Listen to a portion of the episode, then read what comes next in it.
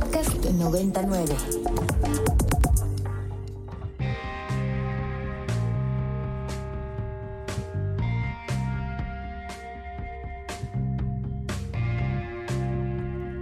Desde el estudio B de Ibero 90.9, esto es Control de Cambios, una producción de Ibero 90.9 y la revista Nexos.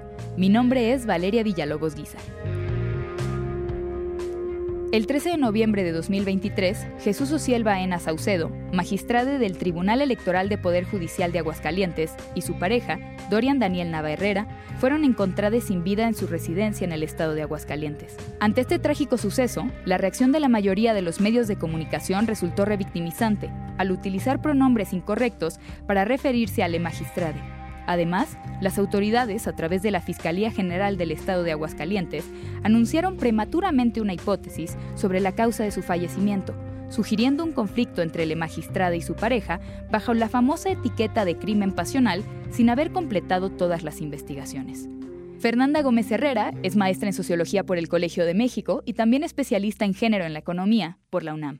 Fernanda, ¿por qué es tan peligroso etiquetar como crímenes pasionales los asesinatos de personas de la comunidad LGBTIQ?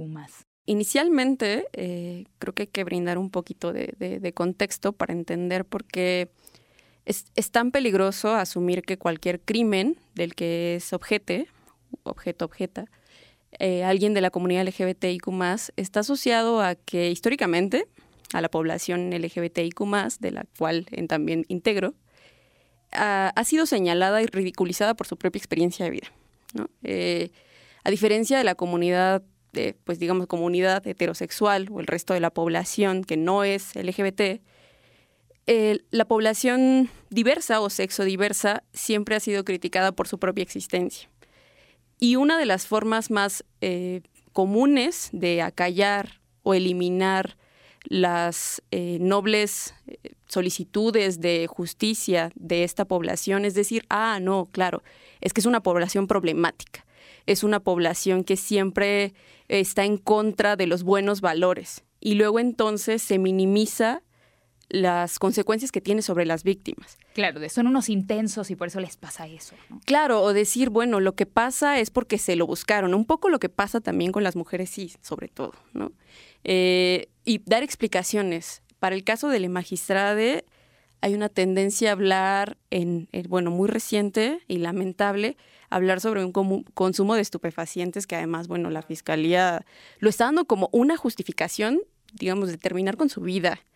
Que eso es muy, eso es muy potente y es muy lamentable. Creer que porque alguien mantenía una relación homosexual, porque alguien eh, vivía y habitaba una identidad de género que no es la normada, se merece la muerte. ¿Cómo se puede contextualizar este evento dentro del complejo panorama que enfrenta la población LGBTIQ en América Latina y específicamente en lo que respecta a la población trans, ya sea binaria o no binaria, en México? Infortunadamente, México ocupa uno de los lugares más peligrosos para ser una persona de la comunidad LGBTIQ. Es decir, solo después de Brasil, México ocupa el segundo lugar en crímenes de homofobia y transfobia en términos absolutos, y digamos, puede ser muy alarmante, pero en términos relativos estaremos como por ahí del cuarto lugar. Es un lugar eh, que debería mostrar mucha vergüenza. Pero hay que hacer una adecuación sobre la experiencia de vida, particularmente de las personas trans, debido a que son las que se encuentran en mayor riesgo.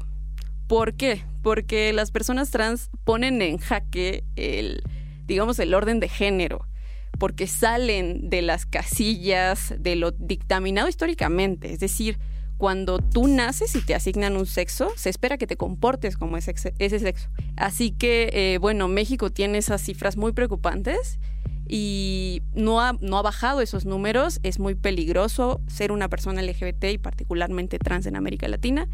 La población trans particularmente las mujeres que ejercen el eh, trans que ejercen el trabajo sexual, tienen una esperanza de vida de entre 35 y 41 años mm. respecto a 75 años de la región latinoamericana para el resto de la población. Son, son medidas muy alarmantes y para las cuales tampoco se ha dado una respuesta. Y para el resto de la población trans no tenemos ninguna estimación sobre cuál es su esperanza de vida, porque, digámoslo, no ha sido una preocupación para los gobiernos de este país. Muchos de los números que tenemos se basan en datos obtenidos por laudables esfuerzos de organizaciones más que por esfuerzos estatales. En buena parte también porque me imagino que debe de ser muy complicado obtener números eh, que nos acerquen más a una realidad eh, material efectiva. En buena parte por las violencias que hay contra este tipo de comunidades, eh, que no siempre tienen la posibilidad de abiertamente enunciarse como ellas prefieren, ¿no? Sigue siendo un esfuerzo, digamos, local. Hay una organización a nivel internacional eh, que se establece en Europa que lo que hace es recibir información de organizaciones locales a nivel mundial, México entre ellas, sobre los decesos de población trans y se va cuantificando. Claro, sigue siendo un ejercicio que no pasa por los parámetros, digamos, de los grandes ejercicios estadísticos, pero es un gran primer esfuerzo. Ahora mismo, por ejemplo, el INEGI ha tenido esta eh, intención de al menos decir cuántas personas LGBTIQ más existimos en México, que ya es inicialmente un esfuerzo, pero todavía queda mucho por delante. ¿Cómo crees que se entrelaza la preocupación por los riesgos y la victimización experimentada por la población trans con el debate en torno al lenguaje y las diversas formas de autodeterminación? Creo que el tema acá no está asociado con el lenguaje, con el uso de la E, con los neutros, está asociado con la identidad y la vida de personas específicas. A la gente le molesta que esas personas existan y que en ese sentido se nombren y que usen categorías que normalmente no crearon las personas que les gusta nombrar a esas personas. ¿Qué quiero decir con esto? Por ejemplo, pensemos en la propia categoría trans, así, tal cual. Trans es una categoría que crearon las personas cis. En grandes términos, las personas cis son las que no son trans, ¿no? Eh, digamos, nosotras. Eh, pero cuando las personas trans nombraron a las personas cis, a las personas cis no les gustó, porque hay una relación de poder. Es decir, no nos gusta ser nombrades por quien creemos o esperamos que sea subordinada. Y esa es una de las cosas que pasa acá. La E está generando mucho conflicto y salieron amplios defensores, defensoras de, la lengua, pero hay que pensar que también la, la lengua la hacen les hablantes y la lengua responde a un contexto específico y si el contexto se modifica, la lengua también. La lengua no es inmutable. Y la RAE tampoco es completamente neutral. Pero bueno, bajo este contexto, ¿es exagerado considerar que los discursos y las opiniones de odio, como las que estamos viendo a raíz del asesinato de la magistrada y su pareja, las opiniones de odio matan? Sí, las opiniones de odio matan. Eh, llevo más o menos ocho años interesada en temas de discriminación, particularmente hacia la población LGBTIQ, y se han motivado por eh, casos específicos que no son extraordinarios. Es decir, lo que ocurrió con la magistrade y con Dorian no es un caso aislado, ocurre de manera recurrente en este país. Pasó con Paola Buenrostro, ¿no? Pasó con Alesa. Tenemos, y digamos, solo pensando en la, en la población trans, pero hay un montón de casos registrados. Hay un esfuerzo muy lindo que me gustaría mencionar de archivos y memorias diversas eh, sobre el obituario LGBTIQ, que lo que busca es dar representación digna aún después de la vida. Y aun cuando no se haya tenido ese reconocimiento social, que sí se tenga el reconocimiento de quién era esa persona. Y los discursos de odio, particularmente, que han sido un tema que a mí me han preocupado. Eh, para pensar a la población LGBT y tienen impactos. Y yo creo que este es un caso donde se puede ver que lo que une dice tiene impacto en la vida de la gente, en cómo te concibe el mundo. Porque si yo eh, todo el tiempo digo que no mereces la vida, no me debería sorprender que algún día alguien te la arrebate. Así que sí, los discursos de odio tienen mucho peso. Mucha gente tiende a decir que es solo una opinión. Y y las opiniones sí tienen que pasar por parámetros de consideración de si lo que estoy diciendo tiene algún valor que sume, ¿no? Y si lo que digo en realidad es porque quiero afirmar que me den permiso de discriminarte, ¿no? Porque eso pasa mucho, como, ah, no, estás violentando mi, mi libertad de opinión, porque no me dejas discriminarte, qué intolerante eres, ¿no? Yo creo que es válido tener preguntas. El mundo cambia, el mundo cambia y uno una UNE está aprendiendo a habitar ese, ese mundo. A mí, por ejemplo, me ha pasado que personas adultas mayores me preguntan cosas, particularmente sobre este tema. Y las preguntan a lo mejor con toda la confianza y amabilidad posible. Quizá a veces no usen los mejores conceptos, pero uno nota, una nota, cuando esas personas lo hacen eh, no con la intención de generar un conflicto, sino porque realmente quieren conocer qué está pasando. Y eso para mí es muy digno, pero hay una línea muy, muy gruesa entre tener una duda y en vulnerar una vida. Fernanda Gómez Herrera es maestra en sociología por el Colegio de México y también es especialista en género en la economía por la UNAM. Pueden consultar lo que ha escrito en la revista en www.nexos.com.mx, diagonal control de cambios.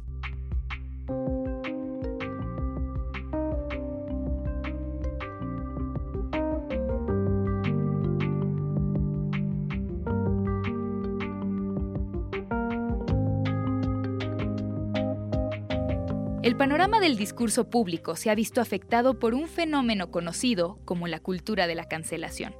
Esta tendencia social implica la crítica generalizada o el ostracismo de personas, figuras públicas o incluso empresas debido a comportamientos o expresiones consideradas ofensivas o inaceptables según normas contemporáneas.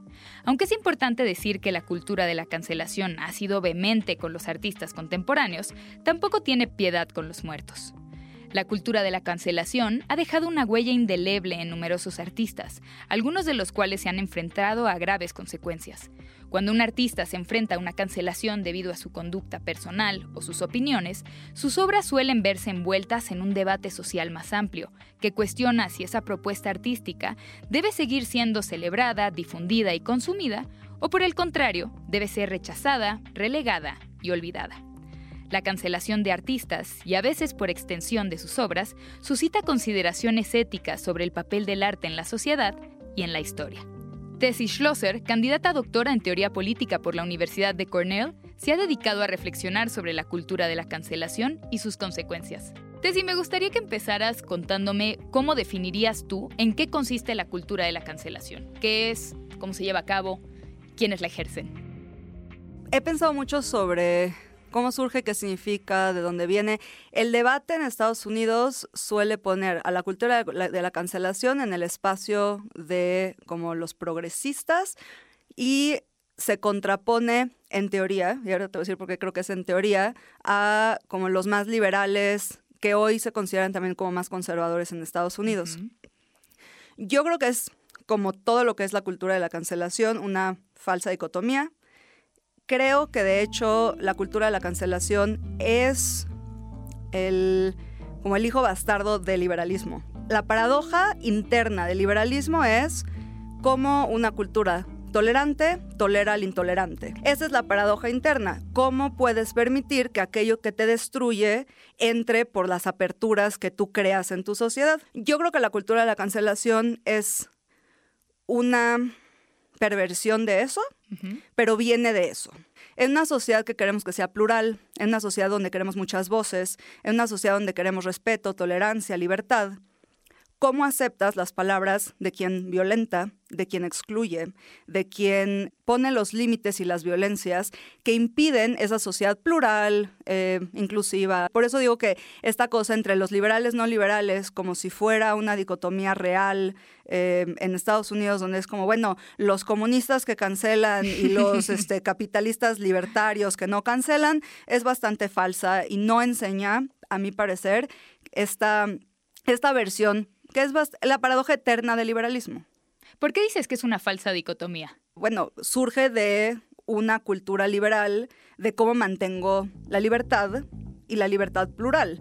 Y entonces es esta, esta idea de, bueno, surge el no tolerar al intolerante, que en la versión de la cancelación es no leer, no aceptar a los violentos, a los antiplurales, a los etcétera. Que yo creo que es una perversión, pero sí creo que surge de ahí. Entonces, separarlo como un debate, a mí en general no me gustan los debates. Creo que no llevan a ningún lado de donde se pueda pensar las cosas de formas, de cómo conversan, de los contextos, de qué significan. Eh, solamente rigidizan las cosas y creo que justamente la cancelación, tanto como se habla de la cancelación, de cómo se cancela la cancelación, como cómo funciona la cancelación, siempre tienes esa cosa de yo digo esto y el otro dice esto y vamos a pelearnos. ¿Qué se supone que soluciona la cancelación? ¿O cuál es el discurso a favor de la cancelación como método para evitar que este tipo de voces que quieren acallar la pluralidad de voces justamente surja como una posibilidad de zanjar diferencias? Digamos que la cultura de la cancelación o la idea de cancelar a alguien, hay de dos, ¿no? Entonces decías, eh, cancelamos vivos, cancelamos muertos. Creo que son diferentes discusiones. Cuando cancelamos vivos, hay una idea de la persona viva sufre las consecuencias. Es como un boicot, es como una responsabilización, es como un juicio público. Entonces, hay una cosa donde la persona viva sufre las consecuencias. Ya no recibes dinero de regalías de los libros que no voy a comprar. Exacto. Los muertos creo que es otra cosa y ahí nos preguntamos sobre el poder del discurso, del arte. Y de la pertinencia histórica también, de juzgar con criterios ajenos a determinados tiempos. Los criterios históricos versus los criterios contemporáneos. Yo creo que eso igual es una falsa dicotomía donde es como si, como si pensar en esclavitud y dominación en el siglo XVI fuera ahistórico y es como, no, no es histórico, porque si existían esas personas, alguien estaba pensando sobre esos temas. Em, que no tuvieran voces otra cosa. En su mejor versión, la idea de cancelación también busca, ok, callar ciertas voces para que surjan otras. No es para que se mantengan cero voces, sino porque hay un espacio que parece ser limitado, como un recurso em, que ya no, no se puede expandir. También esa es un poco la idea tienes un cierto límite de capacidad de escucha, pues escucha a unos y no a otros. En teoría entonces se gana un poco de espacio de escuchar a voces eh, por encima de otras, ¿no? ¿Y qué se pierde entonces? Dependiendo de dónde la escuches, ¿no? Entonces los que te dicen se pierde, pues se pierde que ya no estás escuchando voces violentas, porque al parecer, igual que la gente que piensa en que pues, jugar eh, videojuegos donde matas gente, pues te afecta, eh, también estas personas piensan que pues hay una relación un poco más directa entre la psique y la experiencia artística eh, de consumo eh, de lo que sea que está sucediendo allá afuera. ¿Qué se pierde? Y aquí es la discusión sobre estética. Y relación estética con texto, estética ética, estética muchas cosas. Yo leo a un montón de gente cancelada o, cancelada antes de que la cultura de cancelación existiera como cultura de la cancelación. El, ¿Como a quién? Como Althusser. Ajá. Este, bueno, Althusser, filósofo comunista, es la persona que desarrolla la filosofía de lo que es la ideología. También un señor que en sus diarios escribe cómo ahorca y estrangula a su esposa. Complicado, complicado leer a alguien que incluso escribe hay diferencias en términos de qué hace la persona versus qué hace su obra. Es decir, si cancelamos a una persona, estemos de acuerdo o no con que ese sea un... Eh, un mecanismo de responsabilización, bueno o malo, no importa, ¿tenemos que por extensión cancelar su obra o se puede separar obra y autor? Complicado. Eh, si castigamos personas, y yo no tengo nada en contra, bueno, tengo muchas cosas en contra de ciertas acciones políticas, pero creo en la lectura activista, creo en la compra activista, creo en el activismo de muchos modos. Y entonces si tú dices, pues que no se publique, que el editorial retire contrato, que hagamos un boicot y la persona no va a ser juzgada en corte porque no está haciendo nada ilegal, porque la ley no, no alcanza a cubrir todo lo que nos afecta como sociedad. Y dices, hacemos una cosa activista y esta persona que no reciba un centavo y que no sea una persona que reciba premios. Y eso yo creo que debe ser por las acciones de una persona. Entonces, con Me Too fue muy claro, ¿no? Y sobre todo cuando está, lo que está en juego es creerle a la gente. Lo que está en juego es discurso de algo que nos afecta físicamente, emocionalmente, eh, etcétera. En cuanto a la obra, creo que es diferente. Toni Morrison justamente habla sobre, sobre Huckleberry Finn y su primera experiencia y sus experiencias posteriores, leyendo esto como la palabra que usan eh, los blancos en Estados Unidos para denigrar a las personas negras. Y, y, pues se usa todo el tiempo, todo el tiempo. La experiencia de una persona negra leyendo una obra donde esa palabra te está así en tu cara todo el tiempo, durante todo el libro, es muy dolorosa. Ella era activista antiesclavista, etcétera. Entonces, lo que Toni Morrison en sus próximas lecturas también piensa es el contexto del autor, el contexto de la obra, y no solamente su experiencia personal encerrada en su dolor viendo lo que está sucediendo. Claro. Entonces, creo, y, y regreso a las falsas dicotomías y los debates que no nos ayudan, que cuando leemos ciertas cosas, hay una idea, y esto también es una idea bastante conservadora, de que la obra te habla en sí misma y te sientes toda la experiencia sublime de lo que hace el arte. ok, a veces, pero hay otras veces que requiere pensar. ¿Para qué se enseña literatura si la obra te habla solita? Hay cosas que tienen que ver con contexto, hay cosas que tienen que ver con lenguaje, hay cosas que tienen que ver con sintaxis. Que tiene que ver en general con la capacidad de pensar más complejamente, para decirlo brevemente, ¿no? O sea, como el problema creo de la cancelación es que em, se alude a ella como una panacea, ¿no? Como la solución final y un poco elimina las posibilidades de pensar desde otras soluciones que tal vez sean menos paternalistas incluso, ¿no? Porque creo que a veces la cultura de la cancelación es, te voy a tapar los oídos antes de que escuches algo porque cuidado, pobrecito de ti, esto te va a alterar, pervertir, hacer llorar o cualquier cosa, eh, en vez de pensar en qué otro tipo de foros o qué otro tipo de conversaciones tendríamos que estar hablando o teniendo para decir, sí, esto está eh, ofensivo, duro, ultrajante o la palabra que sea, ¿qué hacemos con eso? También la crítica a la cultura de la cancelación suele ser medio ridícula, porque dice, nada nos violenta como que sé un, sé un adulto y lee las cosas, ¿no? Y es como, pues sí, no te violenta a ti, pero a ti y a tu historia, nadie usó esta palabra para denigrarte por toda tu historia. Y entonces es como, de un lado, que nadie me toque, y del otro lado es como, me vale, ahí te va la espada. El trauma, la relación entre trauma, memoria, lectura, no son claras. Em, lo que no quiere decir que no hayan cosas que disparen traumas y que eso impida poder pensar, poder aprender, poder profundizar. Yo entonces ponía como un pequeño disclaimer al principio de mis temarios diciendo, trabajo política, trabajo teoría, filosofía, violencia, guerra, eh, ahí te va, todo lo que quieras, ¿no? Tienen cosas que yo no, a mí no se me puede, no se me puede ocurrir todo lo que ha pasado a una persona en su vida que le puede impedir poder pensar, aprender y desarrollar un pensamiento complejo. No se me puede ocurrir, porque no lo he vivido todo, no lo he pensado todo.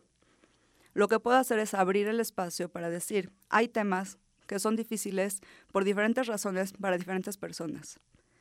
Si hay algo que les está costando trabajo y yo les puedo ayudar a procesarlo mejor, con mucho gusto están mis puertas abiertas, con mucho gusto tengo lecturas alternativas para que puedan procesar esto mejor. No tienes que decir, no te ayudo y tú léelo y sé feliz y sé adulto y sé libre. Tanto la violencia como la no violencia es como, también hay personas a quienes si vivieron un espacio de guerra, de abuso en guerra, y nadie lo habla jamás, eso puede ser un disparador de cómo se reprime un trauma, que nadie jamás lo hable ni lo mencione. En cambio, poderlo hablar en un espacio en donde se vale hablar de tus sentimientos y para pensar las cosas, no para dejar de pensarlas. Sí, no, ni para meterlas debajo del cajón, que eso es una de las cosas que más se critican a la cultura de la cancelación. Lo que sí me sorprende y lo que sí quisiera decir más allá de la cancelación y por qué creo en los contextos, las lecturas informadas, además de cómo el texto me habla, a mí me costó mucho trabajo enseñar. Hay un texto, un ensayo de Marx, La cuestión judía, y también El príncipe de, de Maquiavelo.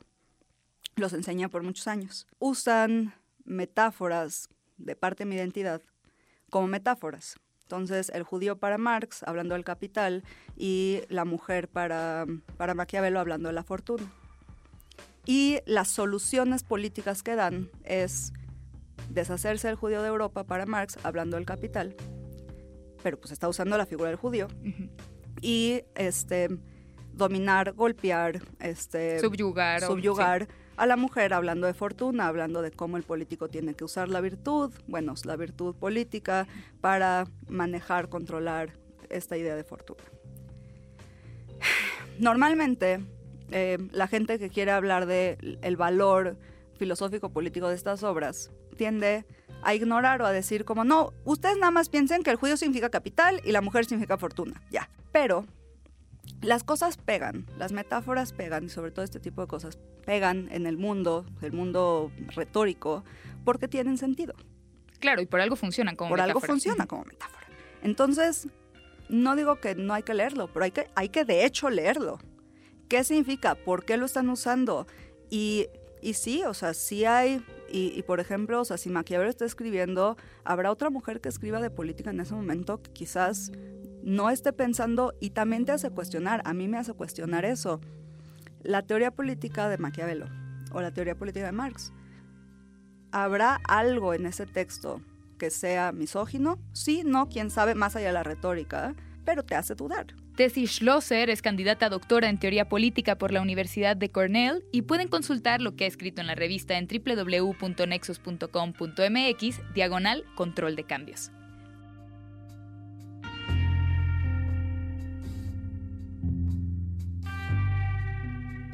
Esto fue Control de Cambios, una producción de Ibero 90.9 y la revista Nexos. Mi nombre es Valeria Villalobos Guizar.